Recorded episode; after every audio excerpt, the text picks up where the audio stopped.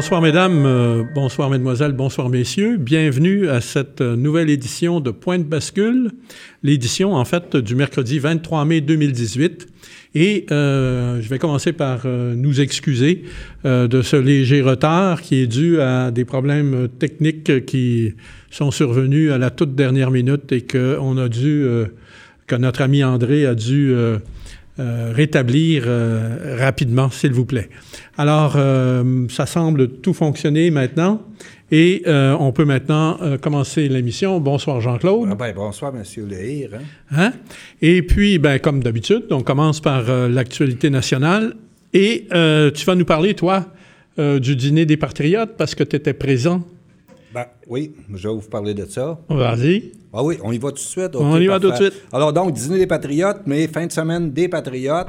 Et puis, je suis allé au souper des patriotes et puis, euh, en fait, euh, euh, le, mouvement pour un Québec souverain, il y avait dédié cette édition-là à cette année, en 2018, euh, au Parti québécois pour les députés sortants qui ont eu euh, des prix. Et puis, euh, il y avait... On parle de François Gendron, de Nicole Léger. C'est ça. Puis, il y avait tout le monde. Là. Il y avait Pauline Marois, Gilles Duceppe, il y avait Jean-François Lisée, il y avait... Martine Ouellette. Martine Ouellette, et oui. Et puis, donc, on était dans le contexte, il y avait des députés du Bloc. Et puis, il y avait... Euh, disons, une distance, mais on n'a pas senti un malaise sérieux. Pas de froid. pas de froid, là, pas de regard oblique, rien de ça. Là. Martine, d'ailleurs, on lui a donné le micro. Elle a pu euh, s'adresser à, l'Assemblée, là, qui était bon, bon. OK? Alors donc, ça, c'était euh, le souper des patriotes. Cette fête-là, on comprend que c'est centré sur les patriotes de 18, 37, 38 et euh, depuis 2002. Et puis, euh, moi, en tout cas, il y a quelque chose qui me dérange un peu là-dedans parce que pour une fête nationale des patriotes, moi, je milite pour que ça soit étendu à tous les patriotes de toutes les régions, de toutes les époques, ce qui permettrait aux gens qui sont euh, dans les régions de voir des, c'est qui qui a fondé le village, et des choses comme ça là, qui les rattachent à leur histoire, à leurs racines. Et puis donc...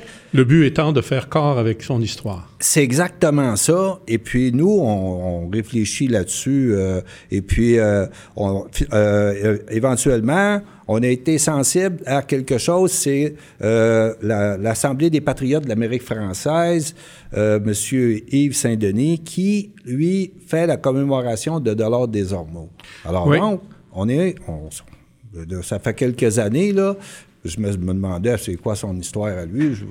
mais finalement, je me suis rendu à, peut-être 3-4 ans, euh, à la commémoration. J'ai écouté, tout ça, c'est intéressant, oui. Les gens, je ne sais pas s'ils euh, sont assez familiers avec euh, Dollar des Ormeaux, la bataille des Lonceaux. Est-ce que Dollar des Ormeaux a sauvé la colonie, etc.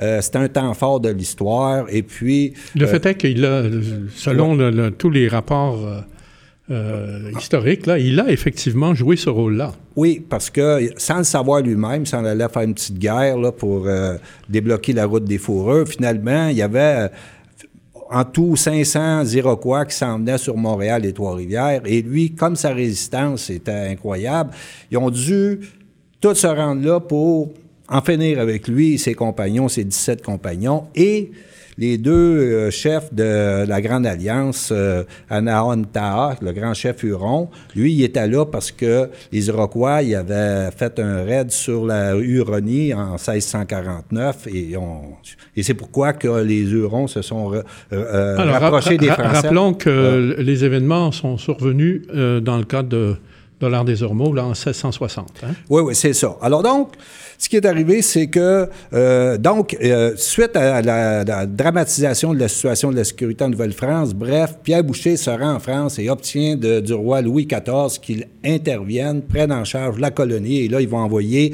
le régiment Carignan et euh, les filles du roi pour relever le défi démographique. Et bon, et là, on était sur une, une lancée. Donc, ces événements-là, parce qu'il y a peu d'historiens qui font le lien entre Pierre Boucher qui sera en France immédiatement pour obtenir... les événements et les événements de du Lonceau. Du Lonceau qui ont dramatisé la situation. Alors donc, euh, c'était euh, moi à partir du moment où je me suis mis à réfléchir sur Dollar des Ormeaux puis chercher, j'ai vu qu'il y avait un lien entre ça et ça. Donc Pierre Boucher, c'est quoi? Ça amène la, le roi l'édit de création qui est notre première constitution de 1663.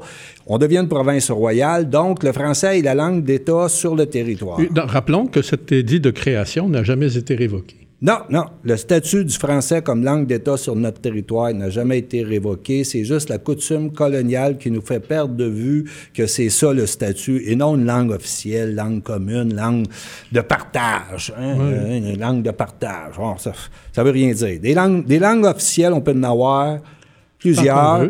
Il y a une langue d'État.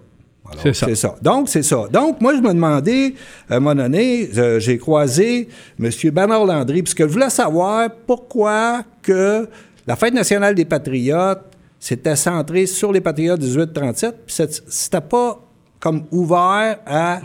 à tous les autres. À tous les autres. Alors, tu as rencontré euh, Bernard, Landry, à l'occasion du dîner? Euh, non, à un autre euh, moment, une autre, dans une activité publique à Verchères. ah oui, oui, oui, C'était pour le lancement de la revue Veritas Acadie. OK, d'accord. donc, et c'est ça. Alors donc, j'ai posé la question parce que je voulais savoir sa réponse. Et puis là, il commence à me parler de... On l'a-tu... oui, oui, oui, parce que je lui ai demandé pourquoi? puis là, il m'explique... il te donne une réponse. Alors, oui, tu as, fait une captation de ça. Oui. André, on parle de la fête nationale des patriotes, et à un moment donné, le point, le moment où ça bascule, on passe de dollars des ormeaux aux patriotes de 1837-38. J'ai choisi les patriotes après avoir consulté d'abord plusieurs euh, historiens parce que le personnage de Dollar des Ormeaux est appuyé totalement par certains et critiqué lourdement par d'autres. Et surtout, comme il y a déjà des municipalités, de Dollar des Ormeaux, il y a des rues, je dis, les hommages qu'il méritait, il les a. Alors, cette journée-là, qui va devenir un jour férié où les, gens, les commerces ferment les gens ne travaillent pas, ça va être pour les patriotes. Et puis je ne l'ai pas regretté. OK.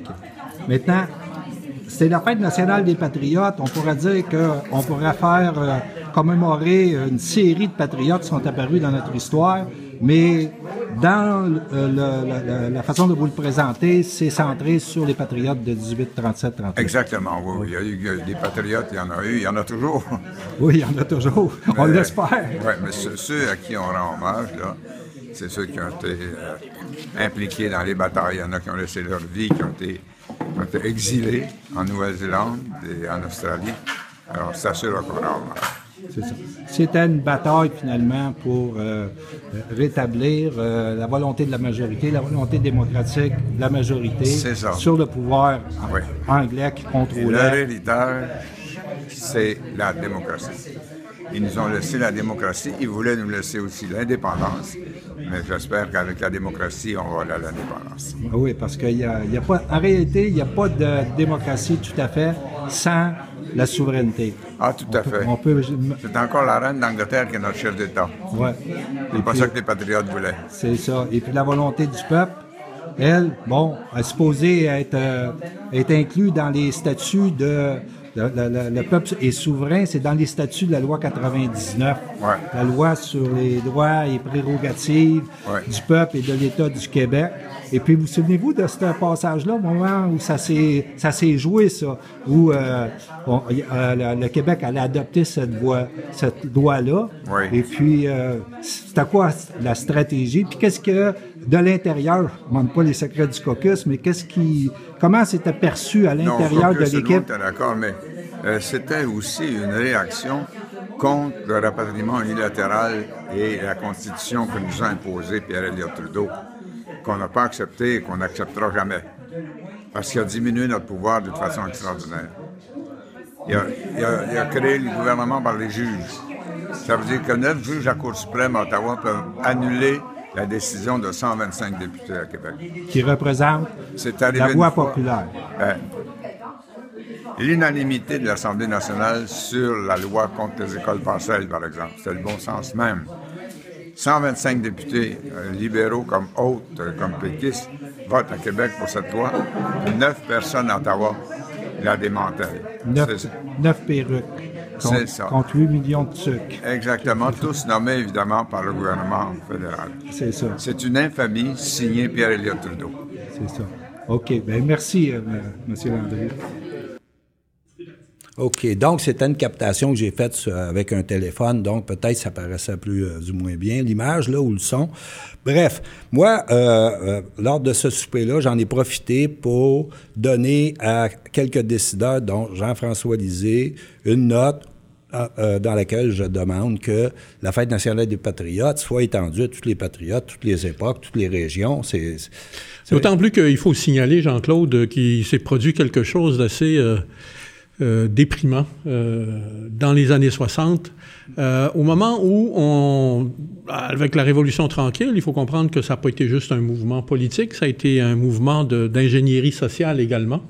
Et il y a des gens qui, pensant agir avec de bonnes intentions, n'ont pas toujours compris quel était le sens de notre histoire.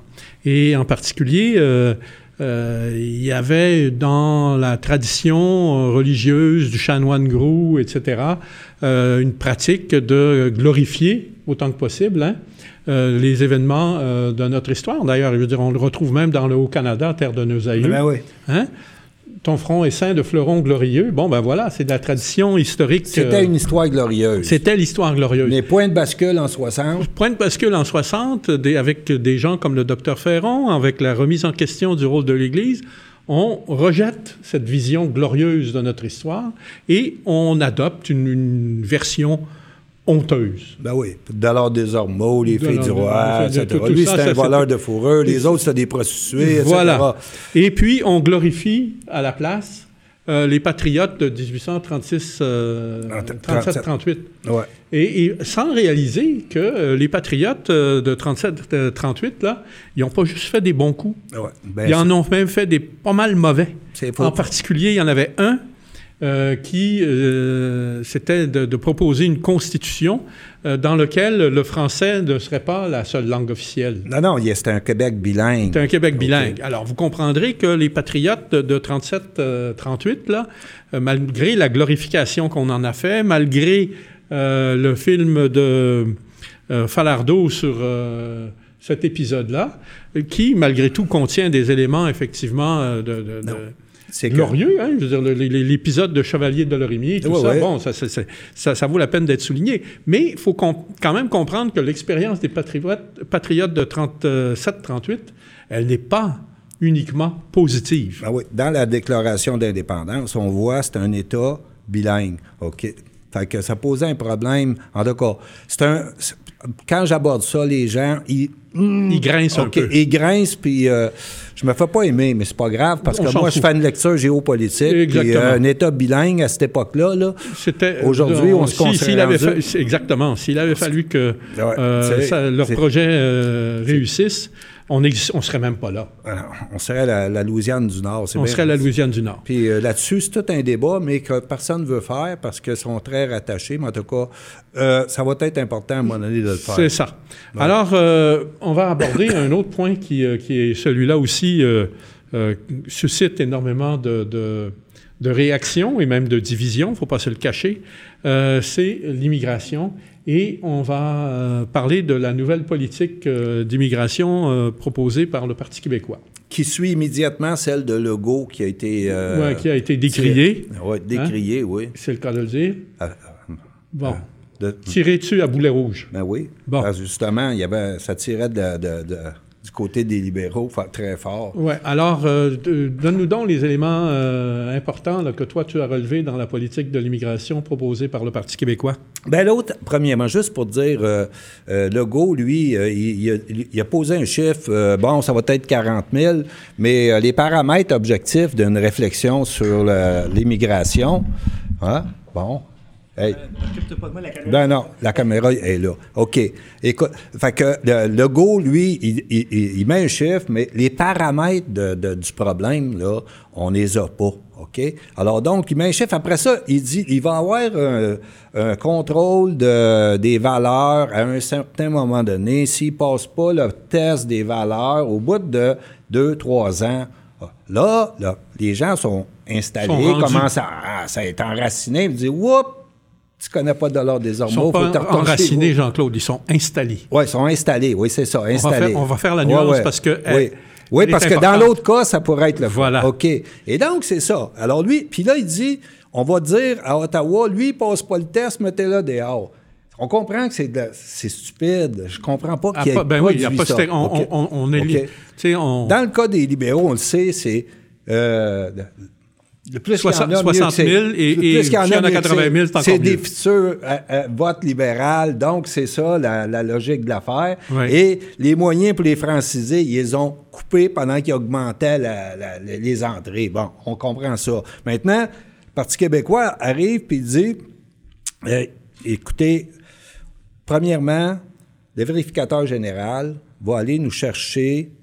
Oui, parce qu'il y a eu des critiques importantes du Ben- vérificateur général Ben oui. sur le- la faillite du processus d'intégration. C'est ça, mais par- le problème, c'est que c'est tellement politique, là, chaud, que vous pouvez pas faire le débat. Pour faire le débat, il faut que le vérificateur général nous dise voici les études, combien de. Voici les faits. com- voici les faits. À partir des faits, ceux qui prennent des décisions politiques peuvent dire bon, mais au moins on a objectivé le portrait. OK? Mhm. Après ça, vous pouvez avoir des options. Eux autres, puis là, lui, euh, euh, le, le Parti québécois, c'est premièrement, un immigrant qui veut venir au Québec, avant d'entrer, doit avoir une maîtrise minimum du français qu'il doit apprendre s'il ne l'a pas. OK. Et- Et, et donc, ça veut dire qu'il doit étudier Pas le ici, là. français, pas ici, à l'étranger, avant qu'on lui donne le permis Ben oui, c'est c'est un critère essentiel. Un critère ça. essentiel. Donc, déjà là, on joue sur la démographie au niveau de- de- du, de- du français au Québec. Ça, c'est très, très, très, très important. Démographie, c'est le destin. on- on joue, on joue également sur le robinet. Oui, oui. Ben oui, parce que c'est là que vous jouez. Le nombre, puis la culture. C'est OK? ça. Dans quelle culture ils s'en viennent? Alors, donc, ça, c'est une chose. Ensuite, il y a des critères aussi un peu plus fins qui fait que vous allez avoir des Européens plutôt que d'autres par des compatibilités culturelles. Mais en plus, pour faire l'arrimage avec euh, les, les- les- les immigrants et l'emploi, vous allez en région, il y a des crises, là. de- il y a des, Ah oui, oui, ils ont puis- des ruptures par rapport à. Puis, puis ensuite, euh, comme me l'a signalé euh, une de nos auditrices régulières, à l'annonce des sujets qui allaient être traités, on a, on, on oublie en même temps tout ce que ce processus-là a, de quelle façon il intervient dans le fonctionnement de notre société euh, au niveau simplement de l'éducation, au niveau de, des, de- des régions, Ah au niveau euh, de- des mariages, des divorces. Il faut comprendre que ça, ça joue sur l'ensemble du portrait et que ce n'est pas vrai que c'est juste de, l'immigration.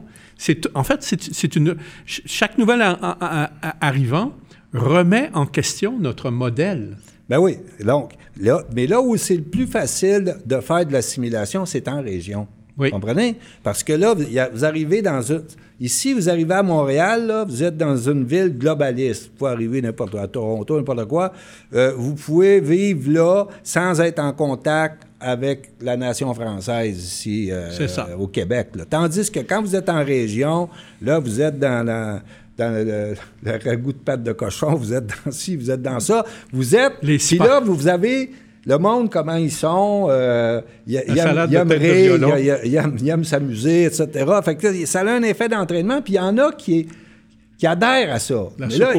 C'est ça, puis là, ils adhèrent à ça, puis là, ils, de- ils deviennent québécois. Tandis Ouais, qu'à ouais, Montréal, à Côte-des-Neiges, entre anglophones ou entre peu importe qui, ils vivent dans le... euh, Un vase clos, un et- ghetto. Et c'est ça. Donc, la mesure de dire on va faire l'arrimage pour les emplois en région, il faut qu'il y en ait au moins 25% qu'on puisse placer en région. OK? Fini concent- la concentration Montréal. Fait que ça, c'est toutes des mesures qui Ensuite, jouent. je veux dire, comme façon pour assurer le, le- le respect de la disposition de, de français langue de travail, euh, en région, tu n'as pas le choix. Non, non, non. Tout ça joue, là. OK? Voilà. Le facteur d'assimilation, là, vous ça, que c'est- on, on comprend que son plan, il est pensé pour jouer sur les variables de démographie francophone, parce que là, ça- on, dé- on décline, on décline. Là, c'est des mesures concrètes, paramétrées, pour dire, gars, on arrête, là, d'en additionner du côté anglophone, allophone, puis là, on s'en va additionner 100% francophone, même si quelqu'un baragouine le français, etc. Mais de- il a déjà fait plus que la, la majorité. Là. Il y a- Bon. que- Puis ensuite, cette, cette nouvelle politique euh, euh, d'immigration a également une incidence sur euh, euh, le- le- l'enseignement supérieur, la langue dans Ben oui. laquelle il, est dispen- il va être dispensé. Ben oui. Et puis, les gens qui vont vouloir s'inscrire à l'université, ils vont devoir, à- à- y compris à McGill ou à Concordia, Ben oui, ils vont partout. devoir avoir une connaissance préalable du français. Ben oui. Puis, il faut qu'ils passent, pour avoir leur diplôme ici, le test de un, examen de français. Ça un fait examen partie de- français. de- de la Fait con- que ça, ça veut dire quoi, ça? Ça veut dire que ceux qui ne sont pas capables de nous sentir, ou peu importe, là, OK? Ils comme- sont réfractaires, le vrai mot, là, réfractaires, ben, ils vont s'en aller ailleurs. C'est ça. OK? Fait que déjà là, vous avez une autre variable qui joue Mais, sur le puis- poids. mais tu comprends à quel point, par exemple, pour les institutions universitaires anglophones, euh, une telle imposition peut constituer une, une menace dans la mesure où leur, euh, le- leur niveau d'inscription et donc leur niveau de, De financement. de financement qui correspond au niveau d'inscription va être affecté. Alors, il, il est temps de rétablir un petit peu l'équilibre, Ah justement. c'est en jouant- Lui, il le fait en jouant sur ces variables-là, plutôt qu'en disant on va réduire ça, on va. Puis qu'il n'y a pas de, de substance là, concrètement pour mettre ça en place. là. Voilà. Hey, Alors- alors- Des déclamations, là, La- fait le go. La, la proposition, la, la nouvelle politique d'immigration du PQ, là, euh, a priori, euh, Elle passe, pas- elle passe, là. elle Médiatiquement, elle passe. Elle passe. Fait que c'est un élément, parce que ça, c'est un- c'est une question piège, l'immigration. puis, puis, ensuite, c'est une question déterminante euh, dans, dans le, comment, dans les enjeux de la, la prochaine élection. Ben, c'est évident, c'est évident. C'est probablement aussi, même l'enjeu numéro un. Oui, c'est à piégeant, parce que l'autre, Oui. le couillard, il arrive, aussitôt que vous posez une question sur l'immigration, vous êtes un raciste, un xénophobe, ah, ah, mais là, et à un moment donné, ça passe pas le test, là. Là, ça. le monde, ils en ont plein de cases de ça. Là, ils voient quelque chose de concret, ça a du bon sens, ça. Et puis, c'est ces pièces-là qui peuvent faire que le monde se dise, finalement, le Parti québécois, il y a, il y a- il y a un plan solide, puis il y a une équipe solide. OK. Alors, aussitôt que l'autre va s'enfarger, Oui. Alors, là, c'est- on va voir ce que ça va donner, là, de quelle façon ça va être reçu, euh, pas uniquement par la critique euh, médiatique, mais également par la population. Ouais. OK? Et on va voir quelle incidence euh, ça va avoir sur le niveau de popularité ou de soutien au Parti québécois euh, dans, les, dans les semaines qui viennent. Alors, euh, euh, ah, on pourrait on, on- on- mentionnons en passant qu'il y a une avocate euh, qui veut devenir présidente de l'aile jeunesse du PQ, euh, Madame Maître Frédéric Saint-Jean, si ma mémoire est fidèle, qui dénonce la défense du Québec blanc, francophone et rural. On se demande ce qu'elle fait au PQ, celle-là. Ben, il y en a comme ça. Hein? Il y en a comme ça qui viennent postuler. Je sais pas ce qui va arriver avec je sais elle. pas, je sais pas. Mais, c'est juste comme euh, ils, ils font un appel euh, du côté de de certaines euh, clientèles euh, QS parce que le problème qu'ils ont le Parti québécois c'est qu'il faut qu'ils ils sont tellement sur une base mince qu'il faut qu'ils rapportent un peu dans toutes sortes de directions pour élargir Ouais, leur tu peux pas- sinon ils prennent pas le pouvoir. Mais l'erreur à ne pas commettre, et que le, le- le- que le PQ commet depuis assez longtemps maintenant, c'est de, de diluer son option au point où elle en perd tout son sens. Oui, mais c'est ça. Ça dépend comment ils vont venir avec d'autres morceaux concernant la culture et le patrimoine. Voilà. Alors, ça, c'est ça, devient déterminant. Ben oui, puis ça, c'était une autre suggestion que j'avais sur ma feuille que j'ai donnée à M. Lisée. Tu passes tes messages. non, oui, je passe mes messages et... OK. Euh, on a appris euh, ces jours-ci, euh, lors de la reprise du procès à Curso, qu'il y avait des choses assez spectaculaires qui euh, avait été euh, évincé euh, de la, La commission, commission Charbonneau. de la commission Charbonneau. Et en particulier, le, témoin Théberge, euh, qui était président, lui, d'une compagnie qui faisait affaire avec Accurso et qui était en collusion.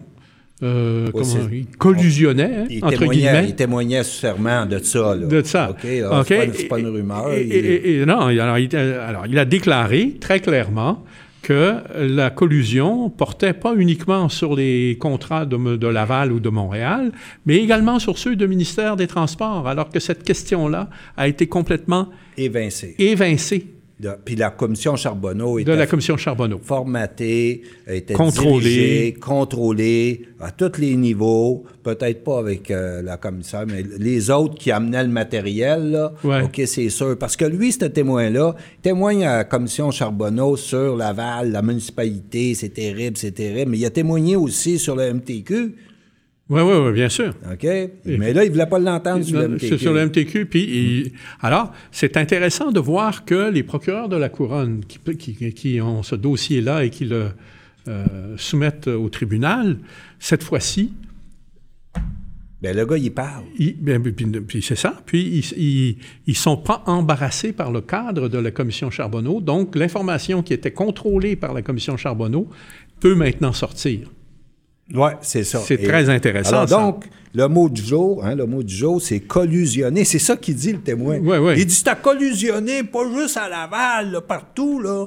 Au ministère du Transport aussi. Bon, Ben c'est là, un- collusionné. C'est- un étrange néologisme. mais- Eh, mais c'est c'est comme, ça peut juste être créé dans une circonstance Constance comme, comme celle-là. Oui, oui, oui, oui. Ben, écoute, ça rappelle un petit peu euh, pour ceux qui ont de la mémoire, et moi j'en ai beaucoup, et euh, puis aussi de l'âge, parce qu'il faut dire que ça aussi, je commence à en avoir beaucoup, euh, que ça rappelle un petit peu des expressions qui avaient été euh, développées à l'occasion de la première enquête sur le crime organisé au début des années 70, où on avait développé un, vocabulaire particulier, comme par exemple le morzou. Hein? Ça venait des animaux morzou malades. C'était de la viande avariée. Alors voilà le, le- le- le néologisme Ben des ouais. commissions d'enquête. L'actualité nous fait surgir comme ça. Enrichissez votre Votre vocabulaire. Vous en souvenez de ça, vous? hein? Oui, oui, oui, oui. OK. oui. On rit parce qu'on est de cet âge-là. Là, mais... C'est ça. OK. Euh, alors, donc, on est là, là. Oui, alors- ça. Mais ça nous amène à Hydro-Québec. Exactement. Hydro-Québec a aussi été abordé par inadvertance à la commission Charbonneau. Et là, c'était euh, euh, un, un témoin qui est. Là, il dit Ah oui, c'était euh, M. Dick, Dick, George Dick. Dick, OK, c'est ça. Qui témoigne que lui, il avait. président de la, de la compagnie RSW, C'est ça. Et que lui, à un moment donné, s'est fait aborder par. euh, firme d'ingénieurs. Marc Bibot. Oui, c'est ça. Marc Bibot. Qui lui avait demandé dit, 100 000 piastres. Gars, Hydro-Québec,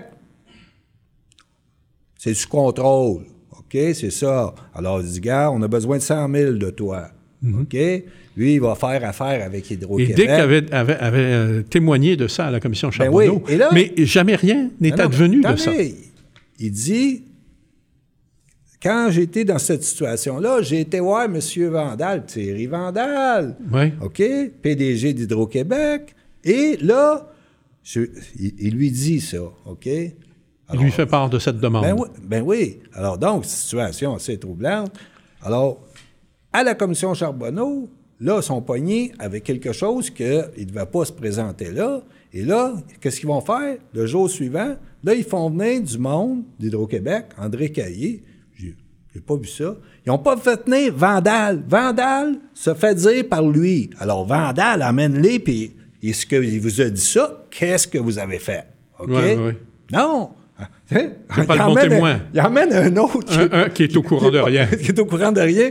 Il dit, c'est comme, sais, je vous dis, vous avez trois témoins qui ils vous accusent de vol, puis là, vous dites pour ma défense, il y en a 300 qui m'ont pas vu. OK? C'est- comme exactement ça qu'ils ont fait à la commission. Charbonneau. Lui, il est venu dire, ben non, je suis pas au courant de ces pratiques-là. Non, on a des, des vérificateurs, on comprend toute la bullshit. OK? Mais c'est ça. Et là, on était sur le bord de Hydro-Québec. En réalité, on a ministère du Transport, Hydro-Québec. Les deux plus gros donneurs d'ordre. Hein? Au Québec, on parle de quelques milliards chacun par année. OK? Et là, le bonhomme dans la boîte, dans le procès à Laval, nous dit c'est collusionné là-bas. Mais pourquoi que ça ne serait pas collusionné aussi? Au ministère des Transports et à Hydro-Québec. Hein? D'autant plus que Fava, ils ont sorti. Ben, Franco Fava, la commission Bastarache, c'était très collusionné. De, de contrats. Oui, bon, c'était très collusionné. Alors donc, ce qu'on voit, c'est que Hydro-Québec, là, c'est énorme comme saignage de, ben oui. du bien public. Et, là, on en parle parce qu'on apprend dans les journaux ces jours-ci euh, que Hydro-Québec gaspille euh, chaque année des milliards de dollars euh, en subventionnant finalement les producteurs d'électricité. Du privé. oui, de, par les, éoliennes, la biomasse et même la centrale au gaz de Tracy, ben qui est le, bout du bout. Oh non, non, ça, c'est... Alors, c'est imaginez là, on parle de milliards chaque année. Ah oui, oui, c'est un milliard. Euh, on va juste dire, ils ont pris, les libéraux ont installé leur monde, prendre contrôle. Hydro-Québec est devenu la chose du réseau libéral, du régime. Ça. ça. ça, fait longtemps. OK? Et systématiquement, ils ont forcé Hydro-Québec, et ça, c'est le témoignage de Thierry Vandal en 2013 en commission parlementaire. Il dit c'était toutes des décisions politiques. OK? C'était pas les besoins d'Hydro-Québec. Non. On n'aurait pas fait ça, nous, parce que là, c'était le Parti québécois qui était au pouvoir. Ils l'ont ramassé, ils l'ont mis dans la boîte. OK? Alors, donc, donc, toutes des décisions politiques. Et là, privatisation des filières gaz, privatisation des éoliennes, puis là... La, biomasse. Puis la biomasse qui arrive là-dedans, et les petits barrages. Alors, l'argument des libéraux, c'est de nous dire, oui, mais c'est ça crée de l'emploi en région. Écoutez, euh, l'emploi en région, là, il y a moyen de faire ça. Hydro-Québec a tout fait ça. Pour, que ce soit rentable. Ben oui, ils ont la, et Hydro-Quéquébec, avec ses propres moyens, aurait pu créer de l'emploi. le régime libéral, en prenant le pouvoir avec la réingénierie puis euh, la grosse sacoche, là, OK, qui nous vantait le privé, c'est bien meilleur, le privé, c'est bien meilleur. Bon. Ça, là, OK. Les partenariats publics, les fameux partenariats publics-privés, là. Écoutez celle-là. Ils ont interdit à Hydro-Québec de développer ces filières-là. Autrement dit, une entreprise qui est spécialiste sur la planète pour développer ces filières-là, il est tasse parce que ce ne serait pas bon, c'est public. Et là, il arrive des totaux de partout qui se font, entre autres, TransCanada Énergie qui arrive pour la centrale au gaz de Bécancour. OK? Ils ont signé un contrat, supposément qu'il y avait besoin d'électricité. Ça, c'en est à une, il y avait dix. Je, me souviens du plaidoyer d'André Caillé pour. Euh, puis là, c'est Vandal qui est là, là, OK? Alors, Vandal, bon, il signe ça, un contrat pour jusqu'à 2026. Et puis, euh, en, 2008, ça fait 12-13 mois qu'elle fonctionne. On n'a pas moins d'électricité. OK? Alors là, le contrat il est bétonné de telle manière que là, ils sont passés le 2 milliards. Ils ont parlé d'un milliard quatre dans le devoir. Mais ça, c'est juste le remplacement de capital. Ils, vont finir à 3 milliards. Puis dernièrement, cette année, quand tu dis ils vont, ils vont finir à 3 milliards... Là, de pénalité. De pénalité. Pour ne pas que la centrale Autrement dit, on paye... Pour ne pas qu'elle fonctionne.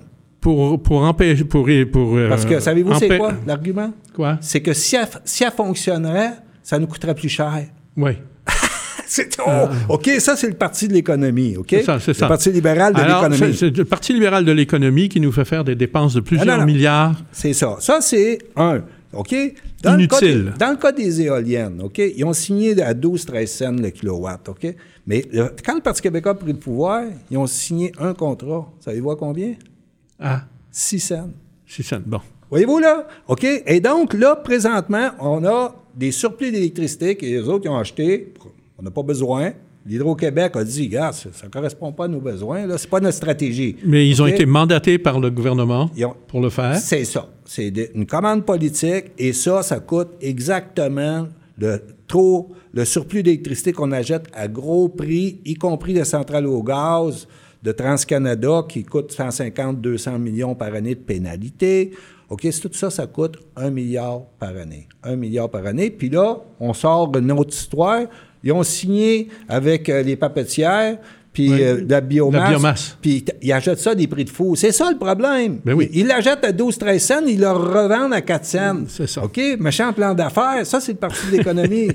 non, je peux rien, là. Oui. Alors... Donc, ça, c'est Hydro-Québec. Et savez-vous quoi? Oui.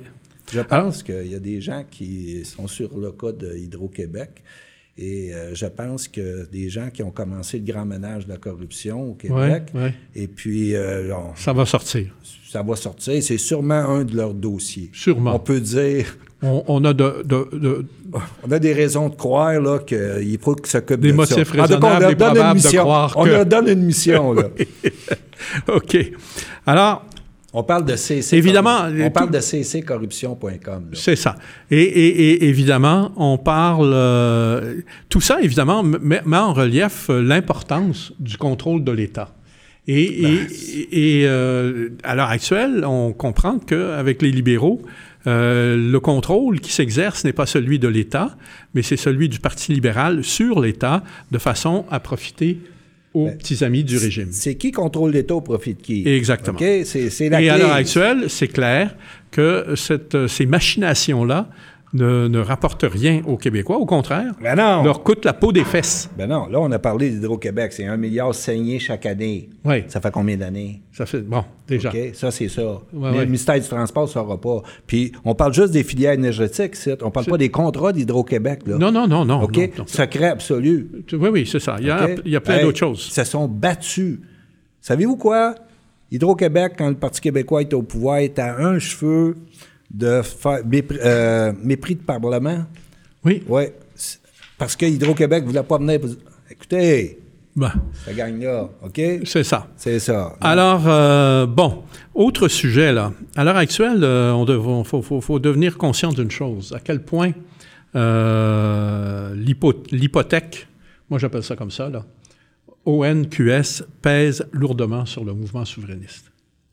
Et OK. puis sur les intérêts de la nation Et sur et les intérêts de la nation. Québec. On traîne, on traîne à l'heure actuelle, dans le décor, les, les, les, les reliquats euh, de ON qui euh, euh, se sont infiltrés, et notamment au Bloc québécois, oui. euh, et qui marchent la main dans la main avec Québec solidaire. Et on, on- on accepte ça, alors que, je veux dire, il faut regarder les choses bien en face, là. Vincent Marissal est candidat euh, de Québec solidaire. Il est candidat où? Ben, dans le comté de Rosemont, où se présente Jean-François Lisée. On ne peut pas avoir une meilleure illustration de l'incompatibilité entre les intérêts de, Québec solidaire et de ON qui, marchent avec la main dans la main parce qu'ils sont unis, là, euh, et, et du Parti québécois. Et donc, le mouvement souverainiste continue à faire comme si euh, on pouvait faire ami-ami avec ce monde-là. Mais non, c'est devenu des adversaires. Ben non, mais les autres, Il faut se réveiller, là. Ah oui, ils sont dans la logique. Plus qu'il va y avoir des partis souverainistes. non, C'est pour eux autres, le contrôle de l'État, c'est pas l'enjeu. Non, bon. L'enjeu, c'est des idées.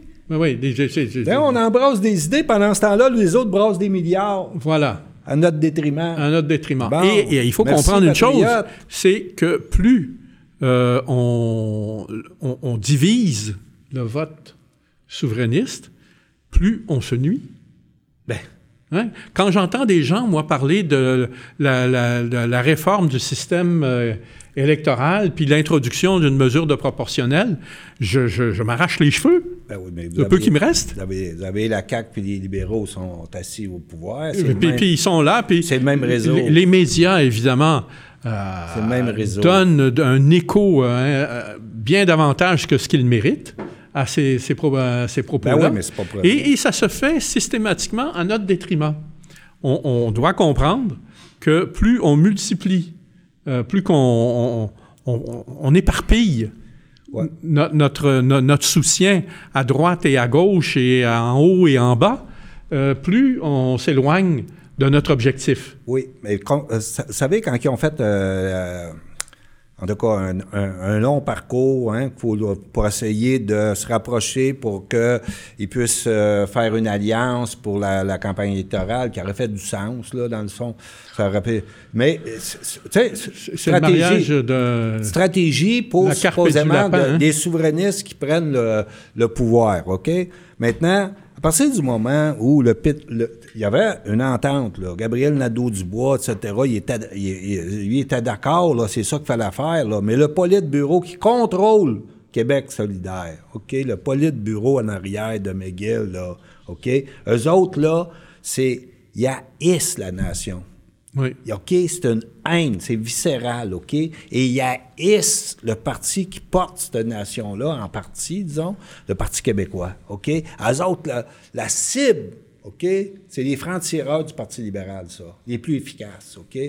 La cible. Et là, tous les petits francophones qui sont là, dans ce comité-là, là, qui ont pris le trou, OK, pour se faire diriger par le bureau anglophone de QS. C'est ça, là, OK?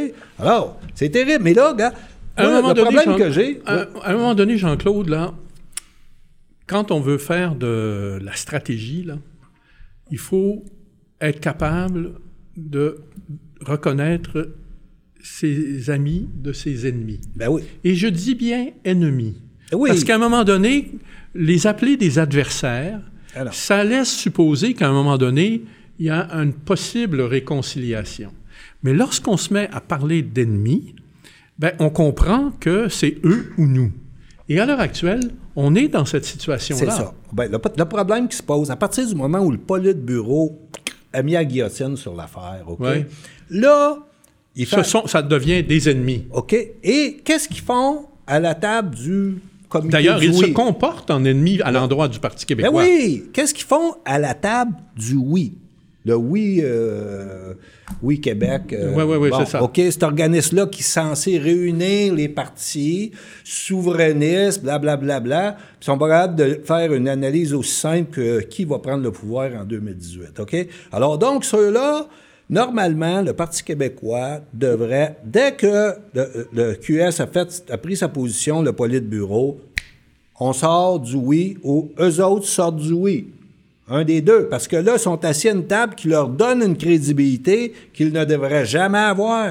Mais- mais pas- un, un statut, Un statut. Exact. Une stature. une- exact. OK? OK. Alors donc, c'est un ou l'autre. D'autant plus que ce oui-là est en train de faire la promotion d'un programme qui n'est pas le programme du Parti québécois, mais le programme de Québec solidaire sur une constituante, c'est-à-dire le processus qui mènerait à un référendum passe par une constituante élargie, populaire, etc. Alors ça, Idéaliste si, si total.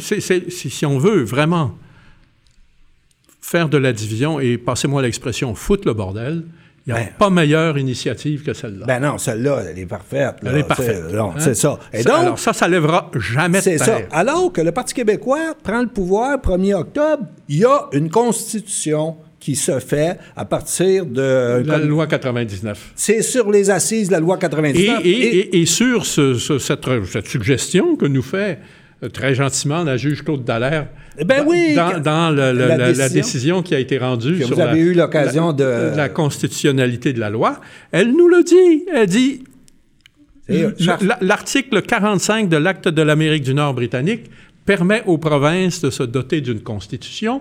Elle va même jusqu'à dire très charitablement que la loi 99 constitue les premiers euh, éléments C'est- d'une constitution québécoise. Donc, c'est Qu'est-ce qu'on veut? Ben oui, c'est la position, c'est le ressort de- de- du départ. Voilà. Sur les assises des affaires d'État et non pas des pays rêvés. Et eux autres, ils sont dans le pays rêvé. Et là, le oui a pris ça et le Parti québécois est là. Alors que le Parti québécois, sa constitution, c'est tout de suite. C'est pas un jour peut-être.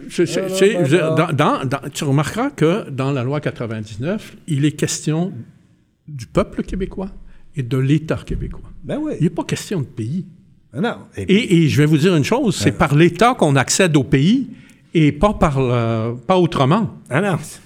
OK? Écoutez, écoutez. Si un jour le Québec devient indépendant, c'est parce que il aura eu un État fort. Moi, je pense que si, si Lisée sortait, parce que quand il a fait la ligne bureau, là, il a. OK? Mais là, Il a frappé. faudrait qu'il revienne avec deux, trois bonnes shots, dont le comité du oui, là, il sort ou on sort. Oui. OK? Puis votre histoire là, de constituant, tout ça, c'est pas ça qu'il faut vous vendiez. En 2018, 1er octobre, nous autres, on été élus, on a une constitution qui va se mettre en place dans, dans- dans- en, partant au mandat. C'est tout. C'est tout. Là, vous avez la loi 99, le peuple est souverain, l'État du Québec, etc. Puis là, vous avez une constitution de cet État-là. Ben là, vous êtes en train de construire la bâtisse pas sur le terrain du rêve, mais sur le terrain réel. Ben voilà, hein, voilà, c'est, voilà. c'est- c'est aussi simple que ça. Bon, là. on va accélérer Arrêtez. un petit peu parce que Allez-y. Moi, je ne sais pas à quelle heure qui est. Les- Je les- ben, moi, je, la vois à l'heure. Ouais. Les médias fédéralistes euh, pressent Ah! le gouvernement d'adopter le projet de loi 87. Hein? Qu'est-ce que c'est que ce projet de loi-là, Jean-Claude? Ben, ça, là, c'est des fonds publics qui viendraient financer. Tous ceux qui ont signé ça, les médias, c'est des fédéralistes, y compris le devoir, OK? Alors donc, ils, ils- ils- ils- eux autres, ils se voient euh, euh, partir, là, OK? Parce que pour se maintenir dans un contexte comme on est du numérique, ça prend plusieurs plateformes, ça prend une source de contenu, etc. OK, sont Ça, coûte des sous. ça coûte, puis les revenus sont sucés par les grands euh, Google, Facebook, les- les etc. médias sociaux. C'est ça, c'est ça, ça suce tout. Ils ont perdu 80% des revenus publicitaires au Québec avec ça. Là. Fait qu'ils s'en vont, ah, OK. Fait que là, l'État va venir à la, la rescousse. Là, c'est les fonds publics qui vont venir à la rescousse de médias. Hein? Québécois n'est pas là-dedans, là, il n'est pas demandeur. Là? Non, non, non. Alors donc, ils vont venir à, à la rescousse des médias fédéralistes pour nous vendre une propagande fédéraliste. Et là, qui Ah. appuie ça? Le, le PLQ puis la CAQ. Non? Il y en a un autre. Euh, QS, évidemment. QS! Oui, Québec solidaire. Ben, bien sûr. Ben oui. Là, ils, vont, ils vont subventionner les grosses poches à quelque part pour nous vendre une propagande qui est exactement contre leur raison d'être selon ce qu'ils disent. Ouais, ouais, OK? ouais. De temps Ça en ressemble temps- de plus en plus à PLQS. hein. Ouais, ouais, ben Québec solidaire des libéraux. Voilà.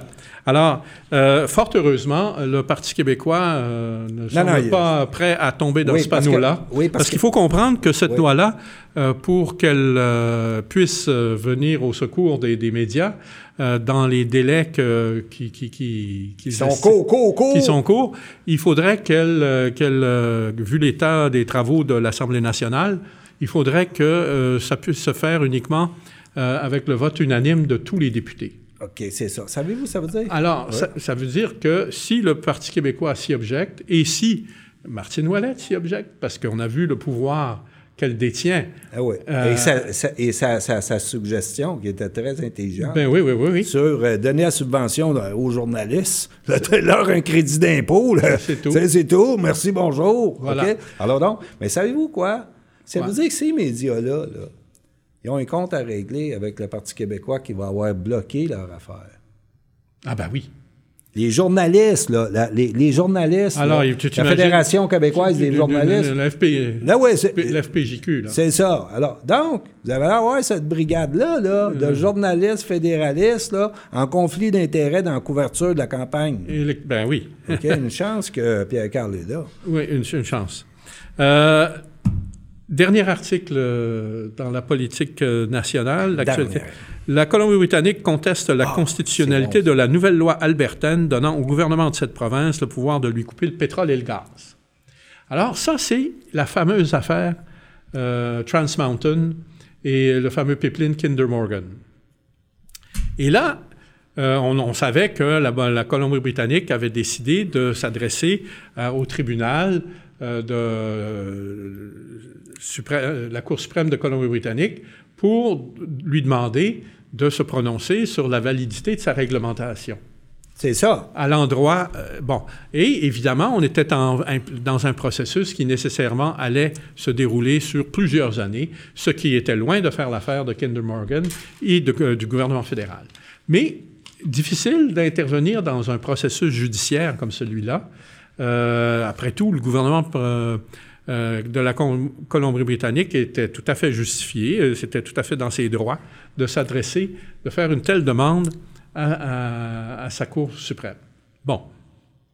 Mais là, ça va plus loin. En réplique à ça, voilà que l'Alberta, elle, a décidé d'adopter une loi qui lui donne le pouvoir de couper le gaz et le pétrole à l'Alberta euh, parce qu'elle se comporte en mauvais partenaire. Euh, De couper le gaz à la Colombie-Britannique parce qu'elle se Ouais. comp- comporte en mauvais partenaire. Alors là, là, ça devient plus grave et euh, là, ça devient l'objet d'un autre recours que la Colombie-Britannique intente pour euh, faire invalider la loi albertaine qui la menace.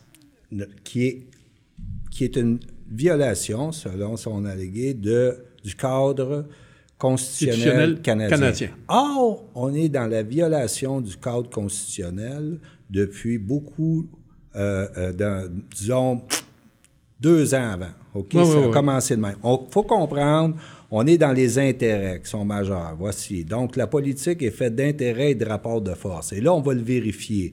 Et donc, les intérêts sont tels que le cadre constitutionnel ne peut pas arbitrer Accommoder. ça. Et ça. Alors, là, ça explose de partout.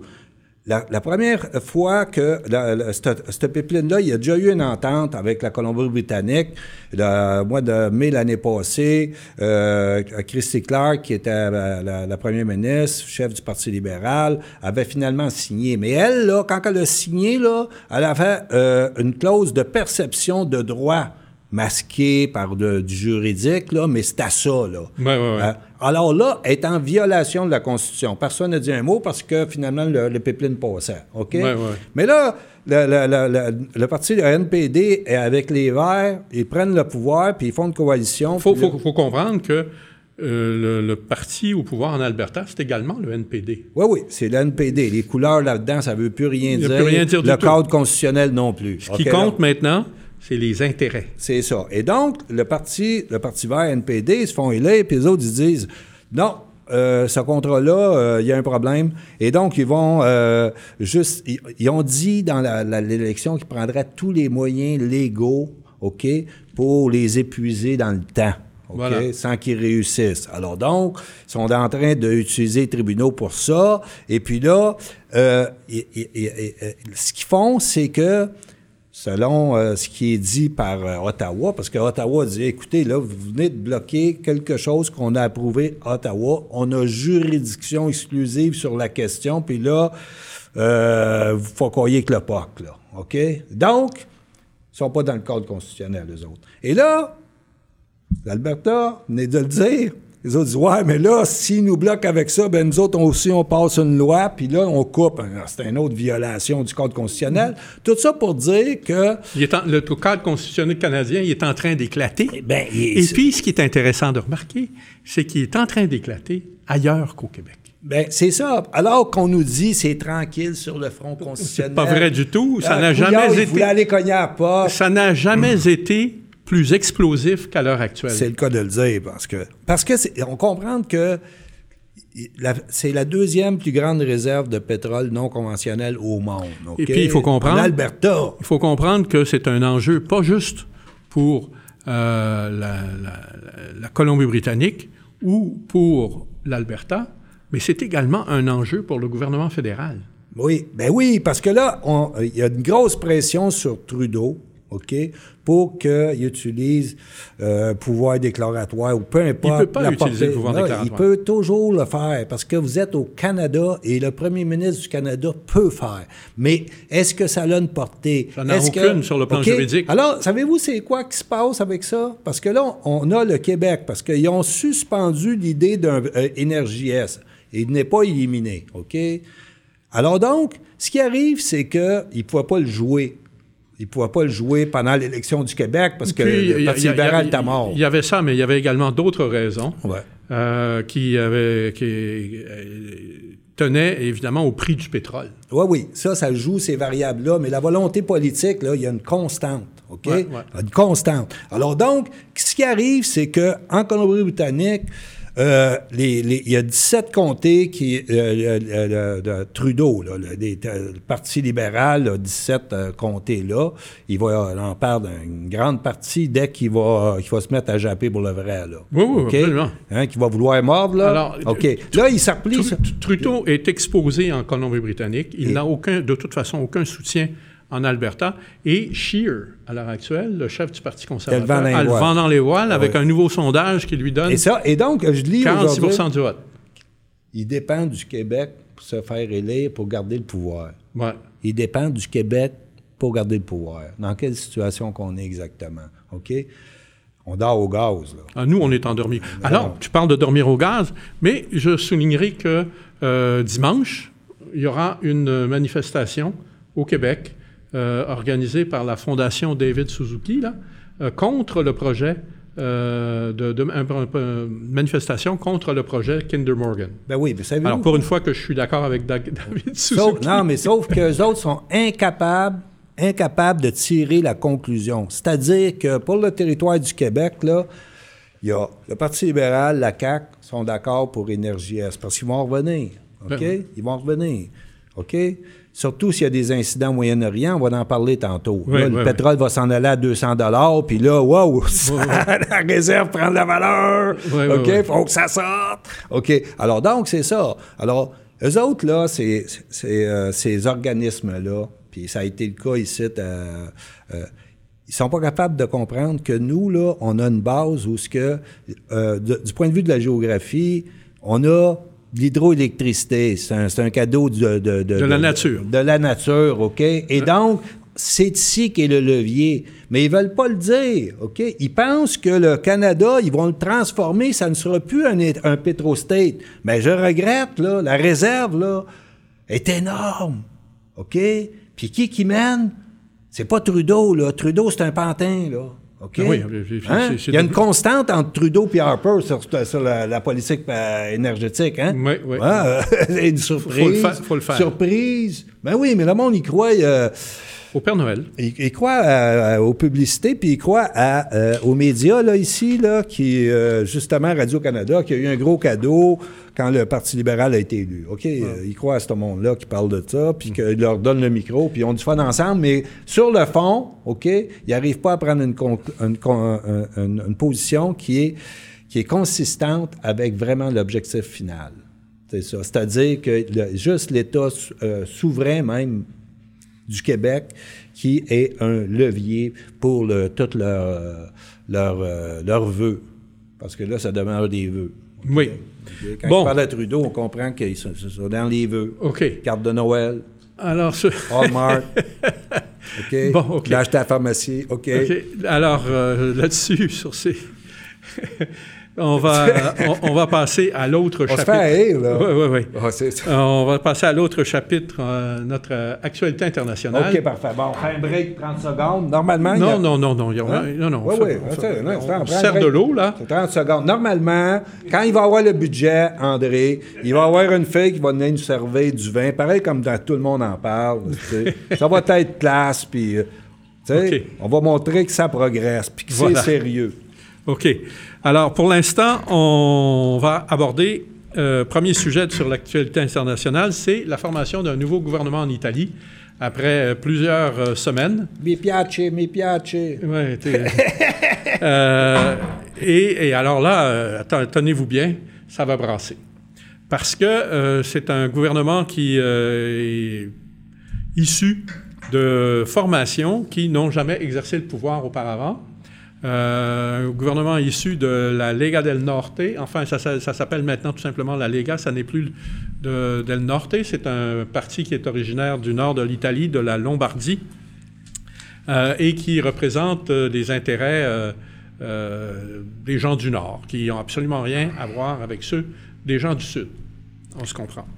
Alors, euh, et euh, alors donc la Lega fait partie de ce- cette coalition et également en font partie le, le, le, le- le mouvement 5 étoiles, Cinque Stelle, euh, de M.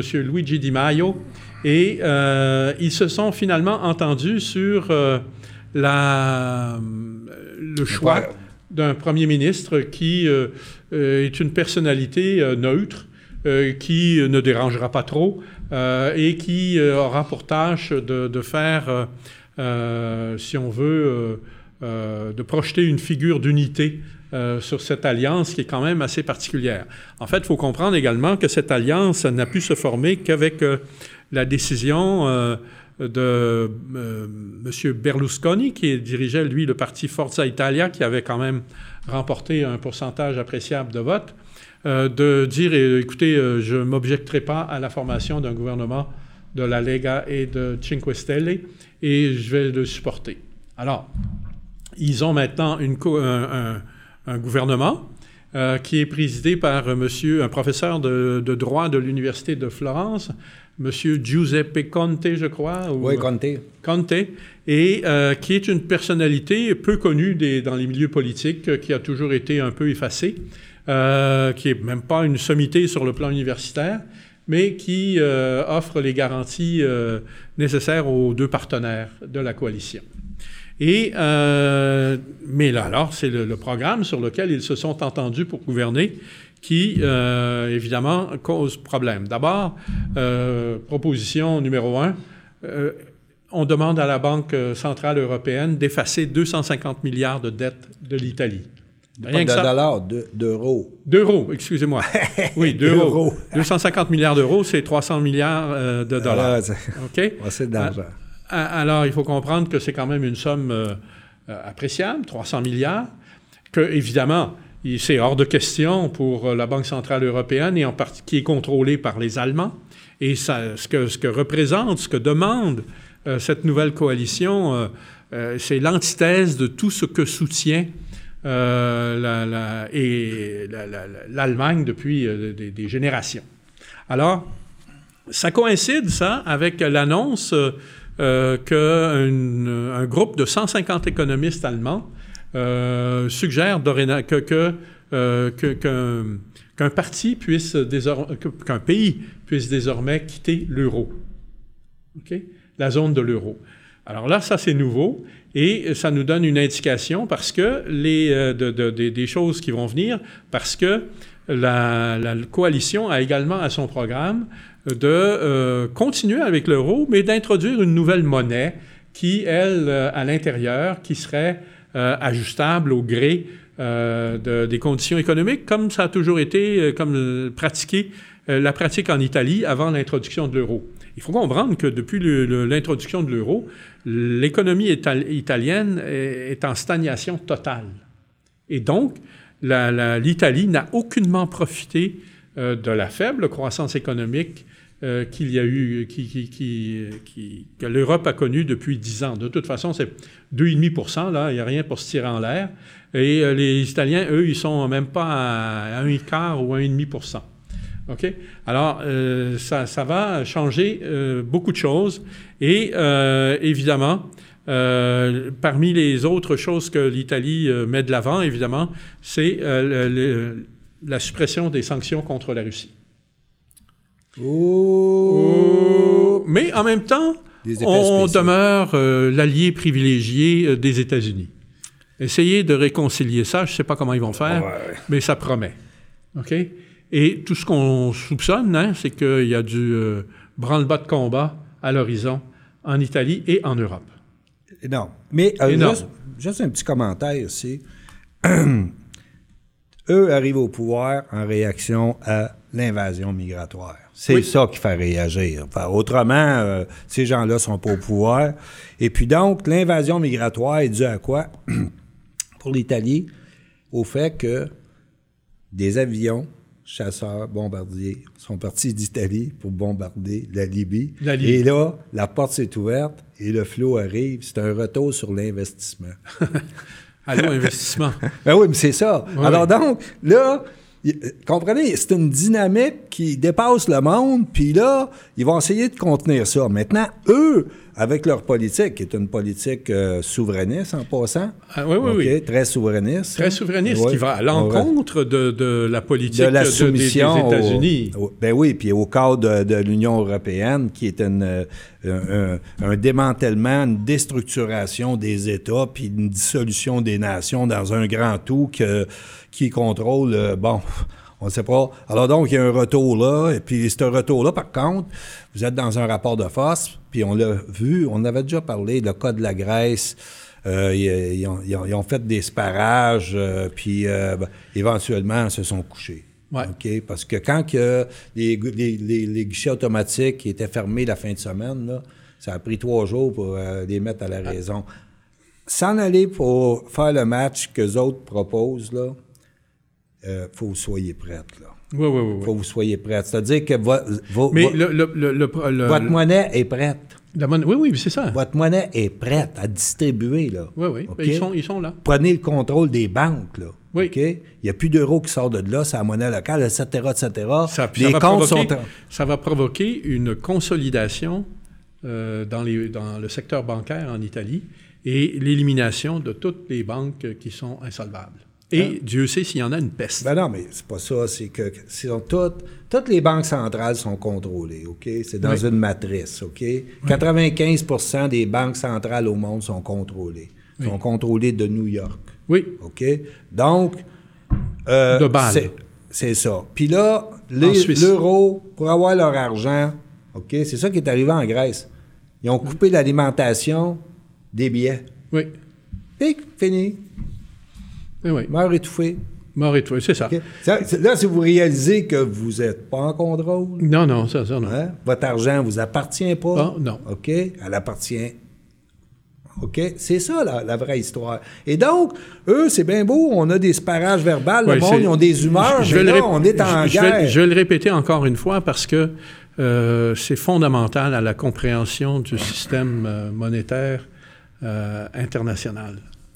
C'est que les dépôts euh, que vous faites à la banque deviennent un, un- Un passif pour la banque. un passif pour ils- la banque, ils- mais elle- il il rentre dans le capital de la banque. C'est ça. C'est-à-dire qu'ils peuvent euh, radier le passif pour se maintenir vivant À à, flot. flot. C'est aussi simple que ça. ça. Autrement dit, vous êtes le collatéral de leur jeu de cal- casino. C'est ça, c'est ça. Donc, ils peuvent, les, les banques ont ce pouvoir qui a été confirmé euh, il y a quelques années euh, dans une, un- un- au G20 à Sydney, en Australie. Euh, et le Canada a adopté une loi Caché. cachée, que- complètement, là, mais on a réussi à, découvrir que ça, ça c'était dans le budget de dans des 2013. dispositions, oui, c'est ça.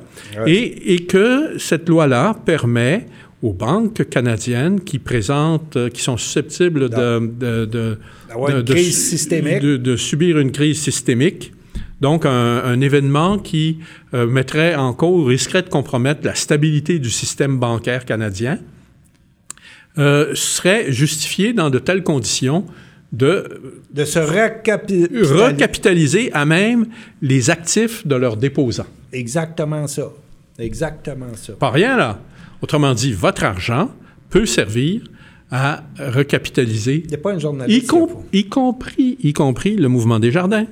Ouais, ben oui, Parce que le gouvernement fédéral a incorporé, pour les fins de cette loi-là, le Monique mouvement Leroux était très heureuse d'amener le mouvement des jardins là-dedans. là-dedans. Alors que c'est eux autres qui ont le ratio le, le plus solide. Voilà. OK? D'avoir net par rapport à- au dépôt. C'est ça. Ouais. Alors, alors euh, vous comprendrez que euh, on, est, on est à la merci à l'heure actuelle de, pas grand-chose et euh, qu'avec tous les brassages euh, qui s'annoncent, euh, on risque euh, d'être secoué solidement, y compris jusque dans notre portefeuille. Les autres, les- les- l'Italie, je suppose ça va aller, là. Bon, Mais euh, ça, ça, ça fait juste ajouter un morceau de plus. hein. Ah oui, c'est ça. Alors, euh, on va parler maintenant du Venezuela. Il y a eu des élections dimanche, des élections qui se sont produ- qui, se- qui ont eu lieu euh, euh, sous euh, le feu nourri euh, des États-Unis, qui ont tâché par tous les moyens de déstabiliser le gouvernement Maduro. Et euh, malheureusement, le résultat pour les États-Unis est plutôt décevant. euh, parce que le gouvernement Maduro a été réélu avec une majorité très confortable. Il y a eu 46 de, de suffrages exprimés. Ça correspond, c'est même supérieur au niveau de participation aux élections américaines, en passant, on le soulignera. Et euh, les, les, euh, euh, Maduro a obtenu, lui, je pense, pas, loin de, de 60 de ses, et peut-être même plus de, de, de ces, de ces votes-là. Alors, c'est quand même impressionnant comme résultat, compte tenu de toutes les menaces, toutes les actions, euh, Ben, là dont aussi, pa- sabotage économique. sabotage économique complet de la part des États-Unis. Et ça va même jusqu'à euh, la, la- la- comment dirais-je, la, euh, la mise en place d'un plan, euh, master plan, comment, comment ils sont l'appelé? le- euh, ça a été dévoilé dans le site euh, Réseau Voltaire par une journaliste italienne, là, avec un nom italien en tout cas, qui montre comment le CENTCOM, c'est-à-dire le, le, commandement militaire qui est affecté pour la, zone, la zone de, de l'Amérique du Sud des États-Unis, le CENTCOM, a été, on lui a confié la tâche euh, de, complètement déstabiliser le régime euh, vénézuélien.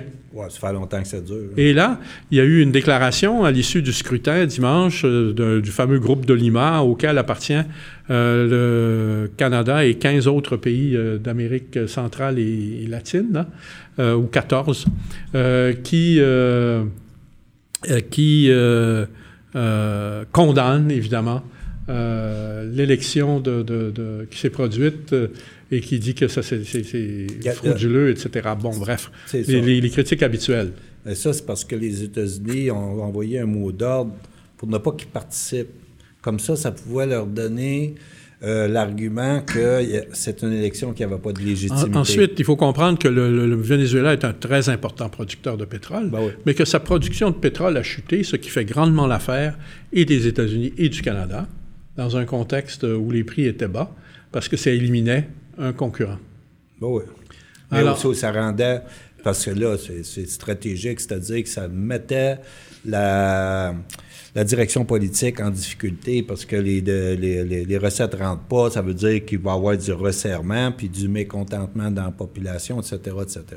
Mais ils ont accéléré ça parce qu'ils sabotent les réseaux pour fournir euh, la marchandise. Euh, puis, euh, bon, là, il y a des pénuries. Puis là, bon, on, on, monte tout ça. Mais malgré tout, les Vénézuéliens ont démontré, comment dirais-je, une, détermination qui ressemble, commence à ressembler de plus en plus à celle des Cubains. Oui, mais c'est pas la même culture. Non, c'est pas la même culture. Euh, les, les, Vénézuéliens sont des habitués de la rente pétrolière et puis ils n'ont pas beaucoup développé de choses par eux-mêmes. OK? Et puis, c'est ça la difficulté. Pour créer une, autonomie, puis euh, Puis cette rente pétrolière-là leur, leur, était versée euh, bien souvent par des compagnies américaines. Ben oui. Alors donc, les, tous les gens ils vivaient de la rente pétrolière. C'est ça. OK? Ils vivaient de ce rente-là, puis à ce moment-là, bon, ben, t'as pas à... Mais malgré tout, il, dire, ça, ça, fait quand même quelques, plusieurs années que ça dure maintenant. Et euh, on pensait qu'avec euh, la mort de Chavez, euh, que ce gouvernement-là n'allait pas subsister très, très longtemps. Ben, Chavez est mort il y a déjà quatre ou cinq ans. Ah et puis, il dure. Ouais, ouais. Et puis, il parvient à se faire réélire avec une forte majorité. Oui, c'est parce que la, la, base là, euh, des, euh, des, gens qui ont qui avaient rien de la rente pétrolière, là, qui souffraient beaucoup. Là. Eux autres, ils s'accrochent à un petit quelque chose euh, en lien avec le pouvoir. Et puis, ils sont armés. Hmm. Et le problème... et ils sont déterminés. Oui, c'est ça. Mais le problème, c'est... il fallait qu'ils fassent une révolution qui était complète. Oui, mais bon, demi-révolution. On, on, peut pas, on va pas s'éterniser sur ce sujet-là ce soir parce qu'on en a d'autres à couvrir. Allez-y. Euh, on apprend, euh, là, alors là, franchement, un, autre développement euh, spectaculaire dans la situation. Le Russia Gate, là, aux États-Unis, c'est fini. On vient de comprendre que, avec les informations qui sont sorties en fin de semaine, que le FBI, la CIA et le ministère de la Justice ont comploté pour espionner l'organisation électorale de Trump. Et là, euh, Trump a demandé à la suite de ces révélations-là qu'au ministère de, la Justice, qui est lui-même impliqué dans cette affaire-là, de porter des accusations contre les personnes qui l'ont espionné. Donc, il y a un scandale d'espionnage euh, aux États-Unis à l'heure actuelle qui dépasse maintenant les proportions de Watergate, euh, qui, ils appellent ça le Spygate, et c'est en train de renverser complètement euh, la donne est de faire disparaître complètement le, le, le, le fameux... Euh, oui, mais le, Russia Gate, oui. mais là, remplacé par quoi? Par l'Ukraine Gate. L'Ukraine Gate. Oui. Oui, bien sûr, parce que... Parce que là... Il y a, y a, des, il y a des, des montants... oui, parce qu'on cherche à impliquer euh, Trump dans le versement de sommes par l'entremise de son avocat au gouvernement ukrainien. Non, c'est le contraire. Ils ont payé un groupe, pas le gouvernement ukrainien, un groupe d'Ukrainiens. ont payé 300 000. 400 000 pour avoir accès à Trump au travers de son avocat. OK? Et là, donc, là, on a un lien direct avec une puissance extérieure qui vient influencer les décisions américaines. Mais pourquoi qu'ils ont sorti cette carte-là? On comprend qu'il était... Oui, mais... Hein? Moi, moi je, je, je, ne suis pas... Euh, je, ça, c'est un, un incident qui a, va, va, être mineur. Ouais, mais... Oui, ça, ça, ça... oui, mais qu'est-ce que ça dit? Oui. Hein? Ça dit qu'il y a des gens qui ont sorti ça, puis normalement, euh, ben l'Ukraine est, est, couverte. Pour, pour, leur défense, ils cherchent, ils font flèche de tout bois, là. Ben oui, c'est ça. Donc, ils ont sorti ça, ouais. et là, ils ont brûlé une carte ukrainienne que normalement est cachée. Oui, oui. Ben, ben, c'est à leur ouais, ben, caché. Ben oui, c'est ça. Fait que c'est une guerre civile à l'intérieur des institutions à lesquelles on assiste. Ouais. Et puis, une fuite en avant, puis on arrive au Moyen-Orient alors là, il y, a des, bien, il, y a, il y a des, à partir du moment où le FBI et la CIA sont compromis, euh, euh, ça, ça, commence à, non, non, à là... faire très dur. Et, et, ça survient, ça, dans le contexte de la nomination de Gina Aspel à la tête ah. de, de, de, la CIA. Et euh, ex, un excellent euh, article d'une journaliste américaine qui s'appelle Caitlin Johnston, euh, qui, dont je vous traduis le titre, Le masque amical des oligarchies orwelliennes est en train de tomber. Et elle prend tous les exemples d'intervention de la CIA au cours des dernières années. Vous écoutez, c'est un paragraphe comme ça. Et euh, vous dire, on, on, a tous lu ou entendu à un moment donné des... des mais lorsqu'on fait, le, on présente tout ça là, dans un paquet, je vous prie de me croire que c'est drôlement impressionnant, même lorsqu'on est euh, habitué à, à, à, lire ce genre d'informations. Ah non, c'est un état de façade. Rien ouais. de ça, là. Oui. L'état profond, là. Hmm. L'état profond.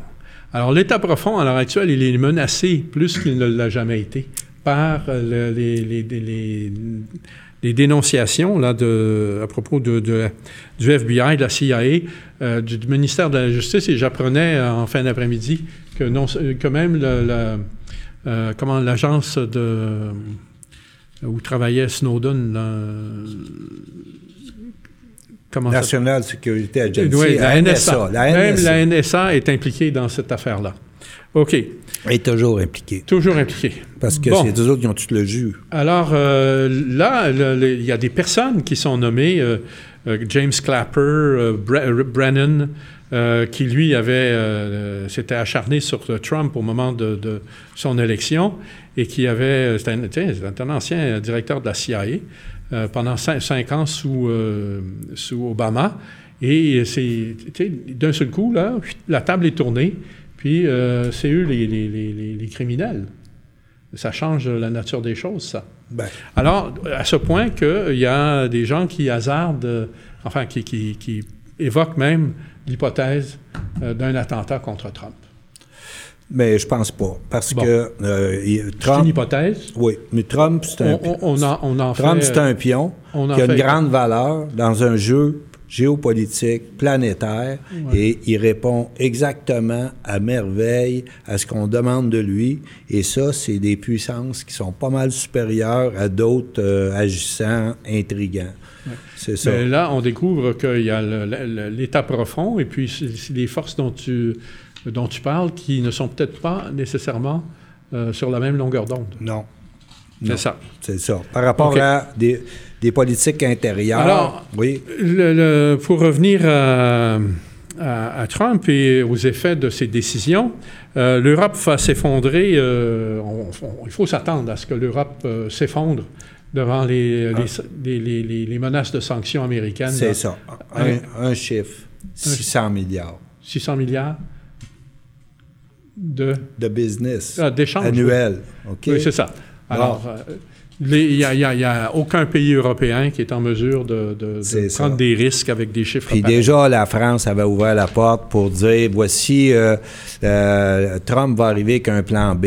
Le plan B étant euh, une renégociation de l'entente sur le nucléaire pour l'étendre à finalement ces 12 points que pompe, le, le, pompeux, là. Ouais. Pompéo arrive. Pompéo. OK. Ces 12 points-là. Ces 12 points-là, c'est, écoutez, je veux dire, c'est farfelu. Il n'y a non. aucune cohérence de l'un à Ah, l'autre. Non, non, c'est ça. Non, il veut. L'Iran renonce à sa défense, renonce à avoir une politique extérieure et ouvre se toutes ses soumet portes entièrement complètement, complètement soumis à au processus décisionnel américain. qui est en réalité israélien, parce que toute cette, toute cette lutte-là contre l'Iran, le nucléaire, tout ça, c'est pour répondre à une crainte de l'Israël par rapport à l'Iran. là. Oui, oui, oui. Les États-Unis, c'est bah, quoi, leurs intérêts là-dedans, vraiment? Aucun. Aucun. Alors donc, c'est ça. Alors, Même qu'il se trouve à perdre parce que C'est ça. euh, Boeing va perdre beaucoup de commandes. Ah non, ça, c'est marginal pour Ben, eux 30 autres. milliards, Ça nous a coûté 3-4 000 milliards au Moyen-Orient depuis qu'ils sont arrivés en Irak. Là. Il y a des milliers de morts, là, ils s'en, ils s'en foutent, OK? Ça, là, ça pèse à rien. Vous pensez en termes d'intérêts américains. Ce ne sont pas des intérêts américains dans le jeu contre l'Iran. Les, les Américains étant un État zombie, OK, qui est habité par des gens qui s'en vont quelque part avec ça, et c'est très inquiétant. Oui. OK? C'est très, très inquiétant. Parce que là, on est au Moyen-Orient. Là, le centre de ça, c'est la Syrie, l'Iran, euh, le, Liban, OK? Et l'Israël. Parce que euh, pour sécuriser euh, l'Israël, il fallait, premièrement, disposer des Palestiniens, puis aussi neutraliser les États, les puissances autour qui auraient pu participer à une résistance par rapport aux visées de l'Israël. C'est ça. La, la- la- la doctrine d'État d'Israël, c'est le sionisme. Ça représente un territoire qui déborde de l'Israël qu'on a connu de 1948. Là. Ça s'en va plus largement. Bien sûr. Et donc, il y a une réaction à ça. Il y a un axe Ben de oui. résistance qui a, Tu sais, on- on- qui a pris on- naissance. Je me suis amusé euh, euh, en regardant, en lisant justement euh, aujourd'hui ces, ces informations-là, puis je me, je me suis fait la réflexion. Au fond, euh, Israël est en train de payer le prix de, des frontières malaquises. hein. On, on disait autrefois, bien malaki ne profite jamais.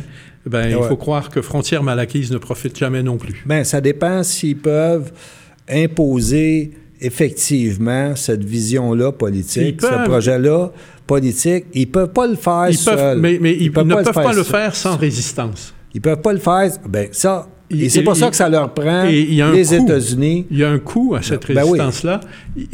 Bon, bien sûr, couvert en grande partie par les États-Unis, comme tu le soulignes, mais également euh, un coût pour Israël, euh, le pays lui-même. Et puis, ce coût, c'est celui de l'usure.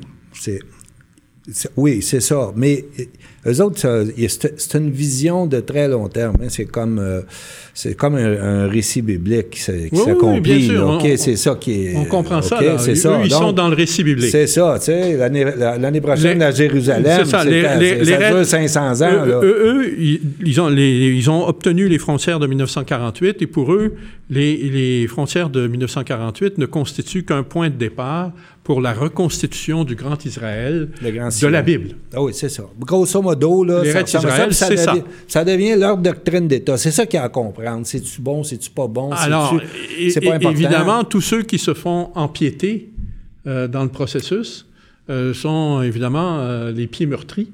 Ah ouais. OK? Et ils- ça, ça. C'est ça, exactement ça. Mais ils sont à- dans la, la- la- Alors, Gaza, les- c'est ça. dans- puis dans les pays de résistance comme euh, l'Irak, la Libye, etc. Bon, le plan, c'est de, de- de- de les faire imploser, tout simplement.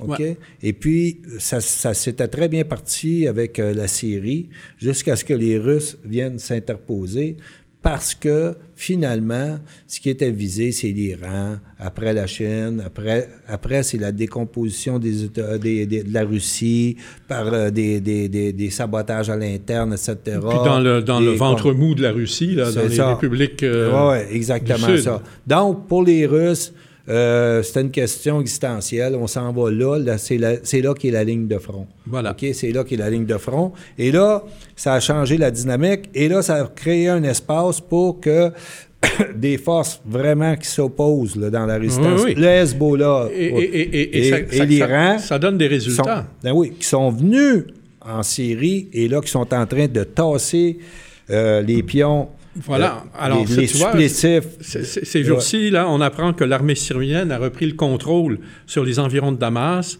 avec euh, l'évacuation des derniers terroristes euh, ça. euh, de Yarmouk euh, vers Idlib. C'est ça, exactement ça. Donc, les zones, là, s'étendent de, de libération, là, ils s'étendent de plus en plus. Et la- la- pour l'Israël, euh, ils peuvent pas accepter que l'Iran vienne s'installer à leurs frontières. Non. Et non seulement... Alors, Puis encore- les Hezbollah, de l'autre côté, En- encore une fois, tu vois, euh, à la suite de- des douze commandements de Pompeo, là, euh, euh, et la Russie et la Syrie et l'Iran ont déclaré que l'Iran était parfaitement justifié. Euh, la présence de l'Iran en Syrie était parfaitement Ben oui. justifiée parce que c'était à l'invitation du ben gouvernement oui, dans syrien. le cadre de, de la Charte Et- des Nations Unies. De la- et dans le cadre de la Charte des Nations Unies, de la même façon que la Russie, alors que ce n'est pas le cas ni pour la France, ni pour la Grande-Bretagne, ni pour les Ils sont États-Unis, en violation de la Charte. y compris même la Turquie. Oui, oui, c'est ça. Et donc, ils sont tous en violation de la Charte. La Charte a fait quoi? A garanti la souveraineté Des- États. États. C'est ça. Alors donc, on voit les éléments globalistes là qui s'a- qui s'agitent. C'est ça. Mais l'affaire est, c'est que, donc, l'Israël ne peut pas tolérer que l'Iran gagne du pouvoir, s'approche de la frontière. Ben et voilà. l'Iran a des capacités militaires que- Impressionnante. c'est pas, c'est, pas Saddam Hussein, là? Non, non, non, non. Là, non, ça va faire mal, là, OK? Et donc, l'Iran, euh, l'Israël a décidé que la, la question devait se régler plus vite que plus tard, parce que plus ça va aller, plus que l'État syrien reprend contrôle de son territoire, plus que la, capacité des armements arrive. Et Donc, d'ailleurs, c'est toi-même qui me faisais remarquer avant l'émission, Jean-Claude, que euh, l'Iran avait euh, des moyens de, de- de défense euh, euh, électronique euh, très puissants, Ben oui. qui euh, pouvaient même euh, avoir une portée jusqu'en en, en Syrie. Ben oui. Et, et et que l'Iran pourrait parfaitement les déployer s'il fallait que l'assurance soit menacée. c'est ça. et Donc- que ces, ces moyens-là sont supérieurs en puissance au fameux S-300 que euh, la Russie a décidé de ne pas envoyer. C'est Sauf que euh, on, apprend que les, des, des- des armes équivalentes au S-300 pourraient être fournies euh, à, à la Syrie par la Chine également et euh, par euh, le, la Corée du Nord. Et il se trouve que justement, en ce moment, il y a une, une exposition euh, Ouais. euh, de la Syrie qui se déroule Ouais. à Pyongyang. Disons qu'il Hein, y a bon. des capacités Il y a là, des- il y a des- qui augmentent continuellement et c'est pour ça que l'Israël décide de, euh, d'éliminer la, la source euh, de la menace euh, le plus tôt que, plus tard. Et donc, on a les conditions réunies. Présentement, on a un conflit de très basse intensité par rapport à ces puissances-là. De temps en temps, ils envoient des missiles, mais c'est pas, pas grand-chose. Mais là, on va avoir à l'échelle régionale un conflit de haute intensité, grave et avec répercussions planétaires. Pourquoi? Parce que c'est immédiatement le pétrole qui se met en- Ouais, ben, disons, en que, flèche. disons que les, les- les morceaux se mettent en place pour Les ça. conditions sont réunies. Les je conditions vois- sont réunies. Je vois pas comment ils peuvent sortir. Ben, je veux dire, euh, pour l'instant, là, euh, le, le pire, euh, faut pas toujours euh, s'imaginer que le pire va survenir.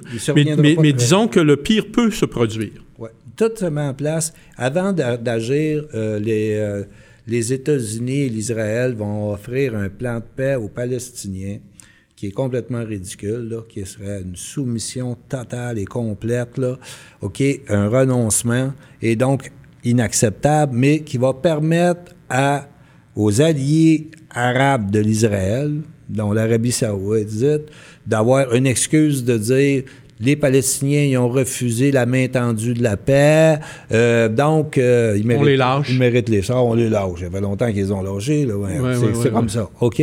Alors donc, et là, ça permettrait d'avoir quelques pays arabes qui embarquent dans ça. Et là, écoutez, ça va être grave, là, OK? Parce qu'il va y avoir... Et, et ça va commencer au Liban. Au Liban, oui, parce que les Hezbollah, ils ont minimum centaines de petits missiles qu'ils peuvent envoyer sur l'Israël. Et donc, l'Israël va devoir éteindre ce feu-là. Ouais. Ben, ben, D'abord, s'assurer qu'elles ne puissent pas être atteintes par ce feu-là. Bien, il y a pas de, ils ne peuvent pas, avec leur dôme de fer, là... Oui, mais il n'est pas très efficace, là. Non, non, mais 100 000, là, ouais. OK, vous épuisez vos ressources, là, sur des, assez vite. sur des petits missiles. Non, non. Les, les, événements de, des derniers euh, jours, là, de, de euh, la fameuse attaque sur le Golan, euh, en réplique à celle euh, d'Israël sur euh, plusieurs euh, bases en Syrie, ça a fait mal, ça a fait très mal. Les, Israéliens ont perdu beaucoup d'agents de renseignement. Euh, oui, il, y avait des, il y avait des unités... Des unités de renseignement très, très spécialisées. Hautement stratégiques. Hautement stratégiques euh, placées sur le Golan, puis c'est du monde qui a, qui a disparu, là. Ouais. Et euh, ensuite, ça a révélé la, la fragilité du, du, dôme de fer en question. Puis, ça, aussi le fait que quand vous avez l'Iran qui est à, votre frontière plutôt qu'à 1000 km, là, euh, vous n'avez pas bien ben le temps de voir venir. Donc, c'est cette menace-là. Là. Puis là, il y a une dernière déclaration, euh, ministère de la Défense israélien, dit Nous, on va aller dans le ciel syrien, parce qu'ils ont eu un avion d'abattu, euh, en réalité deux, mais on va aller voler en Syrie pour frapper les, les, les, cibles, les cibles, iraniennes. Puis on ne veut pas. En réalité, ils frappent, ils frappent pour euh, aider les, les, les terroristes euh, dans certains endroits, mais bref, ils frappent les, les forces euh, syriennes. Bref, mais ils disent on veut y aller, puis si il y a une batterie antiaérienne qui s'active contre nos avions. Là, on va aller là, puis on va, on va éteindre tout ça. Ouais, OK, c'est ça. mais, donc, mais pour l'instant, là, non, non, on, là, on, est encore au stade de, de, des fanfaronnades. Là. Non, non, mais non, c'est des posters. C'est très sérieux. C'est très sérieux. Oui, oui, mais pour l'instant, je veux dire, tant qu'il y a aussi longtemps que le premier missile n'a a... pas été lancé, il n'est pas lancé. Non, okay? non. OK? Non, Alors, bien sûr qu'il y a, il y a de, de, du posturing, comme on dit en anglais. Là. Il y a des, des, des, euh, des menaces, des, imprécations qui sont lancées de part et d'autre. Mais disons que le niveau euh, augmente dangereusement et qu'on n'est plus très loin d'un affrontement réel. Oui, oui. Puis dans ce, on va comprendre que l'Iran va envoyer des missiles en Arabie saoudite Ouais. en Syrie, sur les bateaux américains, etc., là, ils sont équipés pour Mais faire en du même, dégât. temps, en même temps que, tu, que tu dis tout ça, là, il y a quand même des bonnes nouvelles en Syrie. On apprend que euh, euh, l'autoroute M5 reliant le nord au sud de la Syrie est désormais ouverte à la circulation. C'est un, gros, un important développement parce que c'est un axe stratégique euh, pour le commerce, pour le transport. Euh, du nord au sud de, la Syrie, ça c'est important. Euh, et euh, on sait aussi que, ben, tu mentionnais la déclaration qui a été faite par Israël concernant ses, intentions de pouvoir aller sur la Syrie, mais il faut quand même comprendre que euh, avec les événements qui se sont produits sur le Golan il n'y a pas longtemps, là, euh, depuis ce temps-là, il y a, il, y a, il y a, eu des mots d'échanger, mais rien que des mots. Non, non, c'est ça. Ils préparent une offensive massive. OK? Va-t-elle avoir lieu? Ça va dépendre euh, comment ils vont négocier l'histoire des Palestiniens, mais va-t-elle avoir lieu? Mais ils la préparent et oui, les conditions sont réunies. Et de part et d'autre, et ça va être ça va être extrêmement grave et avec une répercussion planétaire. Et si à un moment donné, parce que eux autres, les Américains et les Israéliens veulent que les Russes ne s'interposent pas, OK, pour cette mission-là, qui ont d'éliminer l'Iran et le Hezbollah. Alors donc, ils veulent que les... Mais si les Russes s'interposent... Là, là, là, on change de... On, change on de est dans un, conflit mondial. Oui, oui, oui, oui okay? tout à fait. Et potentiellement nucléaire. Potentiellement. OK? C'est ça, là. C'est ouais. ça qui se dessine. OK? Fait que. On prie. On prie. On prie, oui, oui. On prie. Mais fais pas le prophète de mauvais. De, de non, mais moi, je fais juste une lecture géopolitique. Là. Oui, oui, oui. OK? Euh, C'est ça la réalité, là. Tout ceci se passe alors que euh, on constate une escalade brutale de la situation dans le Donbass. Le Donbass, là, en rappelons que c'est cette portion qui est à l'est de l'Ukraine et euh, qui est euh, largement peuplée par des russophones. Et euh, donc, qui sont attachés euh, au lien avec la Russie, pour des raisons culturelles et linguistiques qu'on on peut facilement comprendre, économiques aussi. Et là, l'Ukraine, d'un seul coup, là, a décidé d'augmenter la pression sur le Donbass parce que euh, ils ne veulent, pour, l'Ukraine, il est hors de question de respecter les accords de Minsk. C'est des accords qui avaient été contenus, conclus en Biélorussie euh, à Minsk euh, avec euh, l'Allemagne, la France, la Russie et euh, euh, l'Ukraine, OK? Et euh, qui n'ont finalement jamais été respectés par l'Ukraine et qui prévoyaient une espèce de statut fédéral accordé au Donbass euh, de, de, provincial avec une, sa, sa, propre autonomie pour euh, pouvoir euh, fonctionner normalement. Alors. statut particulier. C'est un, un, genre de statut particulier. OK? Et ça, ça avait été négocié là, et accepté par les puissances en question, là, dont je te parle, la Russie, la, la France. Même les États-Unis faisaient partie de, étaient partie prenante aux, aux accords de Minsk. Alors, euh, euh, donc. Euh, ça s'anime. Ça s'anime. Ça s'anime sur ce théâtre-là aussi. Et puis, il est évident que l'animation de tous ces théâtres-là participe d'une stratégie d'ensemble. Ben oui, vous avez juste. L'Ukraine et la Syrie, là, ce, que, ce qui unit ces deux cas-là, -là, c'est la, la, la, la, lecture que faisait Macander, c'est-à-dire ben oui, sûr. Le, contenir l'Eurasie. Et ça. là, il y a deux passages comme ça, puis hein, ça donne l'Ukraine, puis ça donne sa Syrie ici. Ouais, voilà. Alors donc voilà, puis ah, surprise, surprise. Deux points de conflit. C'est deux, deux, points de conflit. Voilà. Hein? Euh, donc, euh, euh, autre point, enfin deux autres points. Ben, alors, dans les, jours qui viennent, on l'a déjà signalé dans les semaines passées, mais euh, là, on comprend qu'il y a une intense activité diplomatique dans les deux prochains mois. Le Forum économique de Saint-Pétersbourg qui se réunit à compter de, de demain euh, en, Russie et euh, auquel sera présent euh, le président Macron. Macron. Oui. Alors évidemment, il va y avoir des discussions euh, au sommet avec Poutine, c'est clair. Il est reçu, Macron, à Saint-Pétersbourg en, en, comment dire, en, en écho à la réception qui avait été faite euh, à Versailles, à Versailles par Macron au moment où Macron a été élu. Deux mises en scène monarchiques. Deux mises en scène monarchiques, intéressant de le noter. Euh, il y a le G7 dans Charlevoix, hein, euh, ça s'en vient, là, c'est dans les semaines qui viennent. Et euh, alors là, imagine-toi comment les, les, les, les, différents protagonistes vont se regarder comme vraiment des chiens de faïence avec euh, tout ce qui brasse à l'heure actuelle. Ils sont couchés. Ils sont, ouais, ben. Bon, il y a des sparages, de la rhétorique, mais. mais bon, mais ça, dis, disons que ça va quand même être intéressant de voir la dynamique. OK? Et euh, on, on, va, on, va, voir aussi si, si Justin va, va, porter des nouvelles chaussettes. OK? hein? C'est à peu près le niveau de sa contribution. OK?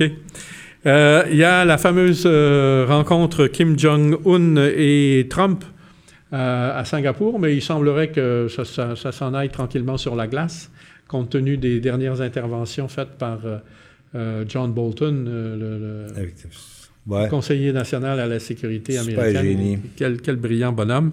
Et, tu sais, les, les, les derniers grands événements, que ce soit la Crimée ou la Syrie, sont survenus à l'occasion des Jeux olympiques. Oui, oui, nettoie. Hein? Bon, puis là, là, il y a un mondial de football. Moi, je ne serais pas surpris qu'on assiste à des, ouais. des sparages à l'occasion du mondial de football. Pour, pour, pour, pour, gâter la, la fête. Le Donbass serait idéal. Ça serait, ça, serait, hein? ça serait une bonne affaire. Pour, euh, du, du, côté des, des, Ben ouais, pour que dire Ah, faut sortir là, faut sortir de là. On ça. boycotte comme des On jeux. boycotte, c'est ça. Alors, et, puis, euh, bon, euh, disons qu'on on va avoir des... Des quoi? Des, des, semaines intéressantes à vivre. Ben oui, c'est voilà. Ouais, ben, surtout inquiétant pour moi. Oui, mais toi, tu es pessimiste. Je ne suis pas pessimiste, je fais de la géopolitique. OK. Alors, euh, euh, on va arrêter sur, ce, sur ça et sur cette note-là. Et puis, euh, on vous remercie de votre attention. On s'excuse encore une fois pour le petit retard en début d'émission qui est dû à un problème technique. Et, on constate fort heureusement que la suite s'est bien déroulée. merci André. Et on vous rappelle que c'était Point de bascule, édition du mercredi 23 mai 2018. Et on vous donne rendez-vous à la semaine prochaine. Prochain bascule.